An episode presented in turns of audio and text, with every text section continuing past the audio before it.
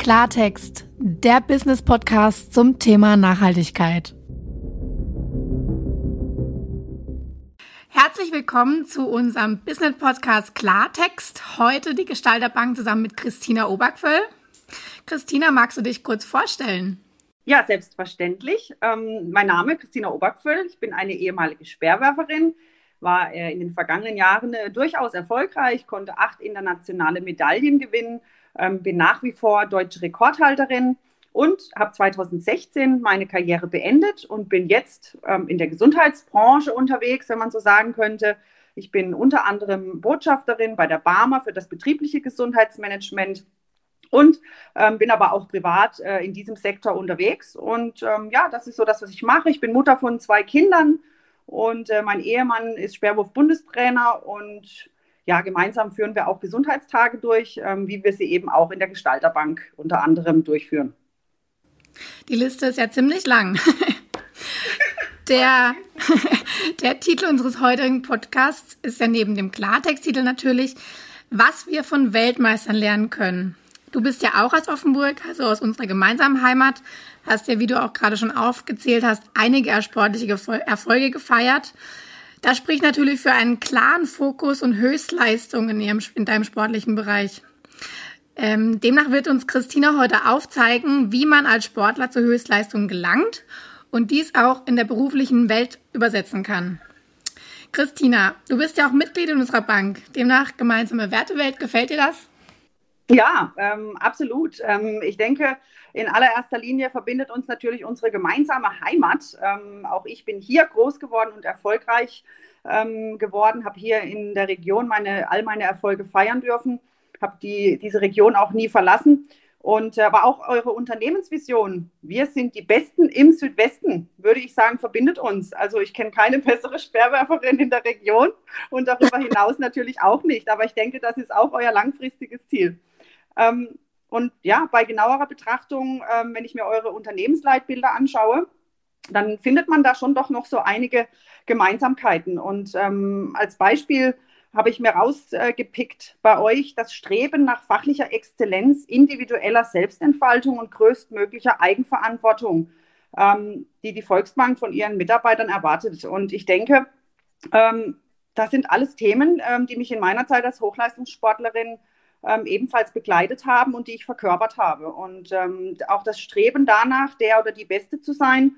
Ähm, bei euch ist es das Streben nach der Marktführerschaft. Also ich würde sagen, ich teile eure Wertewelt ähm, total und ähm, bin natürlich ganz nebenbei selbstverständlich Mitglied in der Gestalterbank. Des Weiteren hast du uns ja auch durch den Fusionsprozess begleitet und uns gezeigt, was man aus dem Hochleistungssport in den täglichen Berufsalltag ableiten kann. Du hast, kannst mir sicher zustimmen in der Aussage, dass eine nachhaltige Transformation in der Wirtschaft auch eine passende Unternehmenskultur erfordert, sodass diese Transformation auch gelingt. Zudem spielen ja auch die Mitarbeitergesundheit und Zufriedenheit eine wichtige Rolle in der sozialen Nachhaltigkeit. Wir für uns nennen es Hochleistungskultur trifft auf Hochleistungssport. Lass uns doch mal tiefer einsteigen. Denn ein Titel deiner Reihe bei uns in dem Fusionsprozess war ja Umgebe dich mit den Besten, denn so entsteht Hochleistung. Das gilt natürlich sowohl im Sport als auch im Beruf. Wie erging es denn dir in deiner Laufbahn? Denn es kann natürlich zum einen natürlich wahnsinnig motivierend sein, aber natürlich auch extrem frustrierend, ja, wenn man sich quasi ausschließlich mit besseren Menschen umgibt.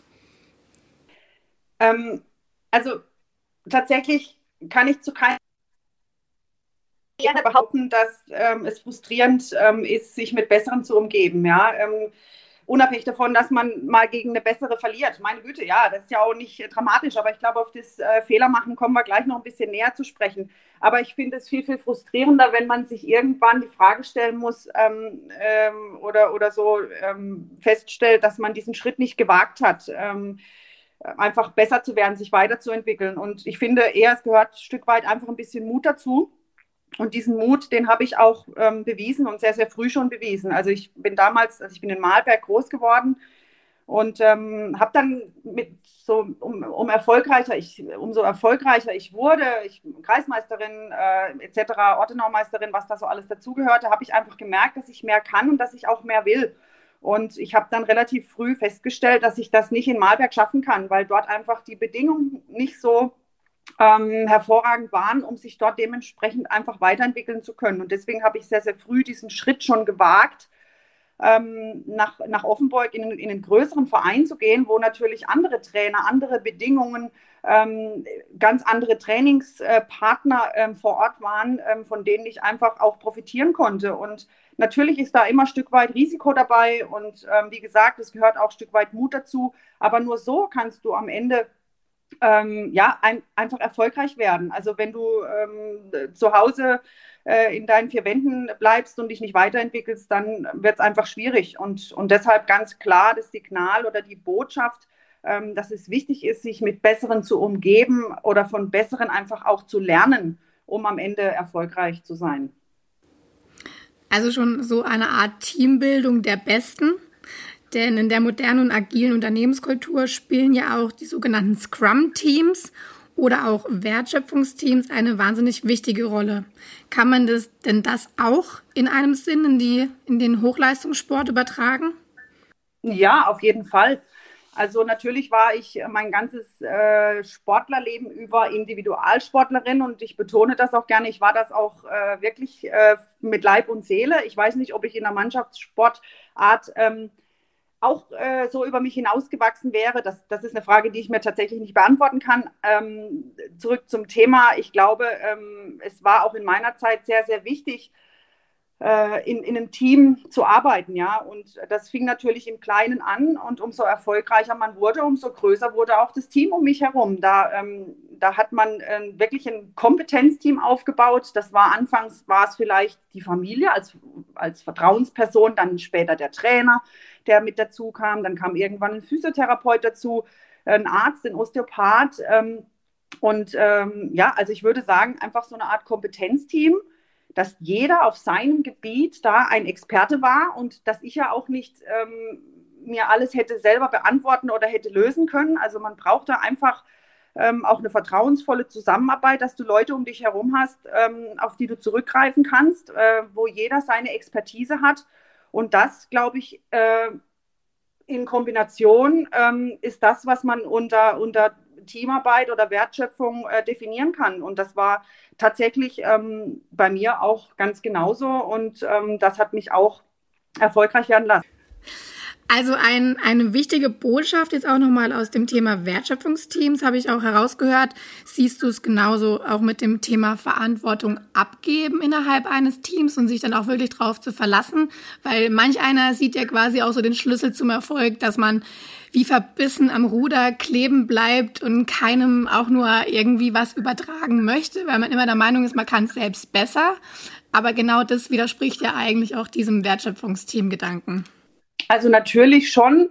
Ähm, natürlich muss man eigenverantw eigenverantwortlich handeln und das habe ich ja auch getan, wenn ich den Speer in der Hand hatte. Ja, da konnte mir keiner mehr helfen. Aber auf dem Weg dorthin, um meine Aufgabe, die ich absolvieren soll, um die ähm, sage ich mal, auf höchstem Niveau ähm, abliefern zu können. Dafür braucht es Unterstützung und braucht es vielleicht andere Leute, die vielleicht in anderen Bereichen mehr wissen. Ich hätte meinen Trainingsplan ja auch nicht selbst geschrieben, den hat ja der Trainer geschrieben, weil der mehr Bescheid darüber wusste, zur Trainingsmethodik, zum Trainingsaufbau, zu Inhalten. Und ähm, genauso wie ein Mentaltrainer besser wusste, umzugehen, wenn es ein Gewitter hat oder wenn äh, 50.000 Zuschauer im Stadion sind, also, dass man da ähm, schon äh, natürlich eigenverantwortlich handelt, aber sich auf diesem Weg dorthin, immer besser zu werden, Unterstützung holt. Mhm. In aller Munde ist ja auch die Fehlerkultur, passt jetzt auch hier wunderbar der Übergang. Denn nichts killt Innovation und Ideen wahrscheinlich mehr als die Angst, Fehler zu begehen, die nicht toleriert werden und man anschließend mit Fingerpointing oder schlimmer bestraft wird. Welche Parallelen kannst du hier für uns aus dem Sport ziehen? Ja, also ähm, ich habe in meiner Karriere auch genügend, wenn man das so ausdrücken mag. Es ist immer so die Frage, ob man das als Fehler ähm, betrachtet. Ich denke immer, ähm, es ist noch keiner, ähm, noch kein Weltmeister vom Himmel gefallen. Ja, ähm, es hat bei mir viele, viele Jahre gedauert, ähm, bis ich nach der Goldmedaille greifen durfte, die ich mir so sehr gewünscht habe. Und ähm, das hat eine ganze Menge Durchhaltevermögen ähm, auch gekostet. Und ähm, ich galt schon so ein bisschen als die ewige Zweite und ja, die schafft es eh nie. Und Natürlich gibt es Momente, wo man alles hinschmeißen will, ähm, wo man Niederlagen und Verletzungen einkassieren und einstecken muss. Ähm, genauso wie das eben im Arbeitsleben auch so ist, dass du mal Projekte nicht so gut ähm, abschließt, wo du unzufrieden bist oder sagst, Mensch, da habe ich einen Fehler gemacht. Aber Fehler gehören einfach dazu, auch wieder, um sich ähm, weiterzuentwickeln. Ich, ich sage auch, nehme immer ganz gerne das Beispiel von Steve Jobs, ja. Ich meine, äh, wie viel Mal ist der ähm, gegen die Wand gelaufen oder wie viel Mal ist es schiefgegangen? Und er hat, er hat einfach, er hat nie seine große Vision aus den Augen verloren und ähm, hat nie sein großes Ziel, ähm, hat es immer wirklich sehr, sehr, ähm, ähm, ja, wie sagt man, besessen verfolgt. Und ähm, diese Beharrlichkeit, ich glaube, die macht sich am Ende immer ausbezahlt. Und man darf sich nicht so einfach vom Weg abbringen lassen. Auch nicht, wenn es mal nicht so läuft, wenn man mal äh, schwierige Zeiten hinter sich bringen muss, wie ich die eben auch ähm, hatte. Das ist in meinen Augen, denke ich, völlig normal, ähm, gehört dazu, um sich weiterzuentwickeln. Und wichtig ist einfach, dass man analysiert, dass man hinterfragt, ähm, warum hat es nicht geklappt, was genau ist schiefgelaufen. Und ähm, an der Stelle nämlich, jetzt passt einfach dieses Beispiel mit dieser Weltmeisterschaft in Degu 2011 ganz, ganz toll dass eigentlich meine größte Niederlage, ähm, die ich damals einkassieren musste, am Ende dazu geführt hat, dass ich mit dem Mentaltraining begonnen habe, weil wir analysiert haben, wo, wo, wo hängt es, ähm, wo, was läuft schief in dem Moment. Und dann habe ich mit dem ähm, Sportpsychologen die Zusammenarbeit begonnen und ähm, das hat mich am Ende zu meinem größten Erfolg gebracht. Ja. Und ich denke, das ist ein wunderbares Beispiel, um auf das Thema ähm, Fehlerkultur einzugehen. Also Niederlagen aus Niederlagen lernen und als Herausforderung betrachten. Auch so ein bisschen vielleicht an der Stelle die Botschaft. Ja, nee, super. Ich meine, zu, zu so einem Wachstum gehört natürlich auch ein gesunder Geist, gesunder Geist im gesunden Körper. Wenn man das jetzt auf den Alltag im, im, im Unternehmen überträgt, dann bedeutet es ja sowas wie auch fit bleiben im Büro oder im Homeoffice. Denn meiner Meinung nach, vor allem im Homeoffice, neigt man dazu, eher mal keine Pausen zu machen. Man ist ungestört, man schaut nicht auf die Uhr, ruckzuck ist der Arbeitsalltag schon. Eigentlich würde die Stechuhr läuten, tut sie aber nicht. Und demnach fällt natürlich auch das in den Feierabend gehen deutlich schwerer, da man ja quasi kein Bürogebäude hat, das man hinter sich lassen kann. Im Sport gibt es ja hier das sehr bekannte Prinzip der Superkompensation. Was genau hat es denn hier mit auf sich? Ähm, was können wir hier für die Unternehmen daraus ableiten, um hier auch stärker herauszukommen? Ja, also das Prinzip der Superkompensation aus der Trainingswissenschaft ähm, besagt einfach, dass man auf äh, eine Phase der Belastung ähm, der Körper natürlich ähm, Ermüdungserscheinungen zeigt und dementsprechend einfach eine Regeneration, eine Pause braucht. Und um am Ende dann nach dieser Regenerationsphase über sein ähm, bisheriges Leistungsvermögen, ähm, das ist natürlich das größte Ziel, ähm, über dieses bisherige Leistungsvermögen hinauszukommen. Und wenn man das so ein bisschen ableitet auf das Berufsleben oder jetzt auch vielleicht auf die Homeoffice-Zeit, ist es einfach auch da so, dass wir halt ähm, schauen sollten, dass das Ganze so ein bisschen, dass diese ähm, Energiebalance ein bisschen beibehalten ähm, bleibt, äh, dass, dass man die beibehält dass man nicht die ganze Zeit nur das Gaspedal drücken kann ähm, und, und auf der anderen Seite eben diese Regeneration, der erholsame Schlaf, ähm, die Pause, dass das völlig ähm, außen vor bleibt. Dann wird das System irgendwann kippen und dann wandern wir Richtung, sagen wir mal, wenn es im schlimmsten Fall dann Richtung Burnout. Äh, wir sind chronisch gestresst. Ähm, das, das kann einfach auf Dauer nicht funktionieren. Man sollte einfach schauen, dass, äh, dass man da im Gleichgewicht bleibt. Und wenn wir uns zum Beispiel den Menschen aus der Steinzeit betrachten und so ist der Mensch tatsächlich bis heute einfach auch genetisch angelegt, dann ist es so, dass er, dass er dafür ausgelegt war, einmal in der Woche auf die Jagd zu gehen. Und ähm, den Rest der Woche hat er sich wieder erholt und regeneriert. Natürlich haben wir heute in der heutigen Arbeitswelt viel, viel mehr Stressoren, ähm, die uns begegnen. Und deswegen ähm, wird es einfach zu viel. Und deswegen wirklich darauf achten, dass man regelmäßige Pausen einlegt, ähm, die möglichst auch noch aktiv sind. Ja, also das ist auch so was. Ähm, man muss darauf achten, dass man ähm, sich alle 60 bis 90 Minuten kurz durchbewegt. Das braucht unser Körper, das braucht unser Gehirn, das fördert unsere Leistungsfähigkeit.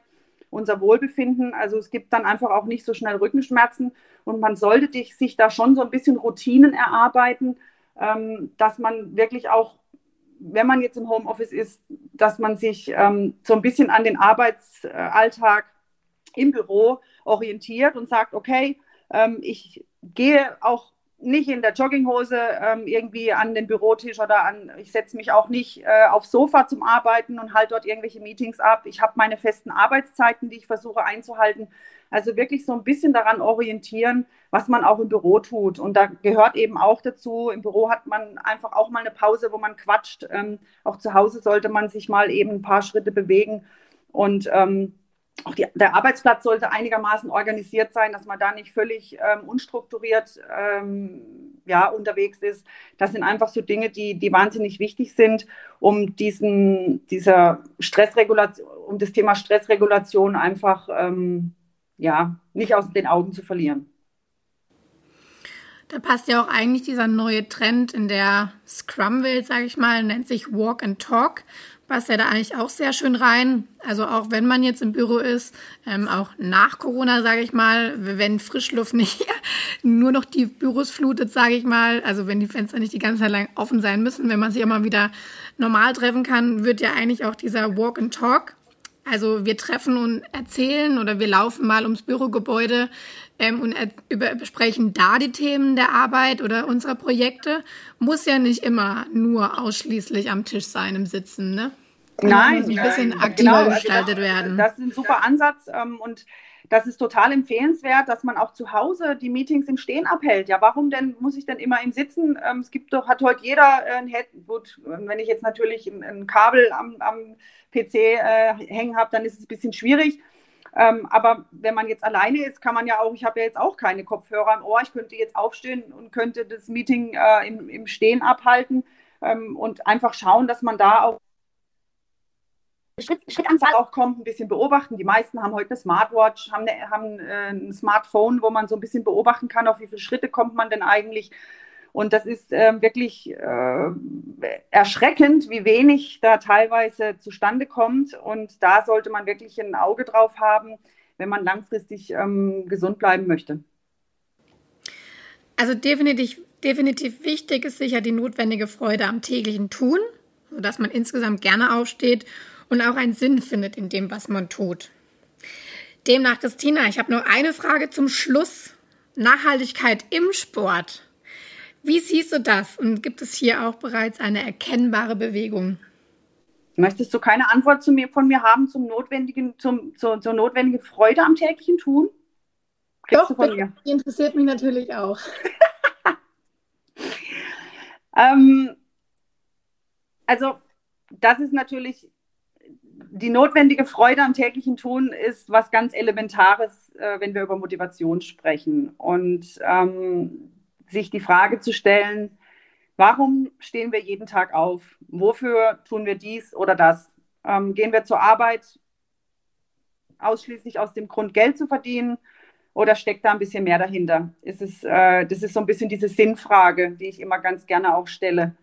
Und ähm, wenn wir die Dinge tun, weil wir sie gerne tun, dann ist das die sogenannte intrinsische Motivation. Und ich glaube oder man weiß, dass eben etwas nur richtig erfolgreich sein kann, wenn man es auch wirklich aus, aus Leidenschaft tut und, und einfach um seiner selbst willen und nicht, weil irgendjemand anders das vielleicht von einem möchte oder weil man jetzt einfach nur sagt, ich, ich gehe halt, weil am Ende des Monats ähm, muss halt auf dem Konto ähm, ähm, natürlich, ähm, muss da was drauf sein. Das ist sicherlich wichtig, aber das ist auch nur so ein ähm, etwas, wo man nicht richtig gut werden wird, sich nicht richtig selbst verwirklichen wird in seinem Job, dann ist es Business as usual. Und, und ich glaube, das ist nicht das, was die Gestalterbank verkörpert und das ist auch nicht das, was ich verkörpert habe.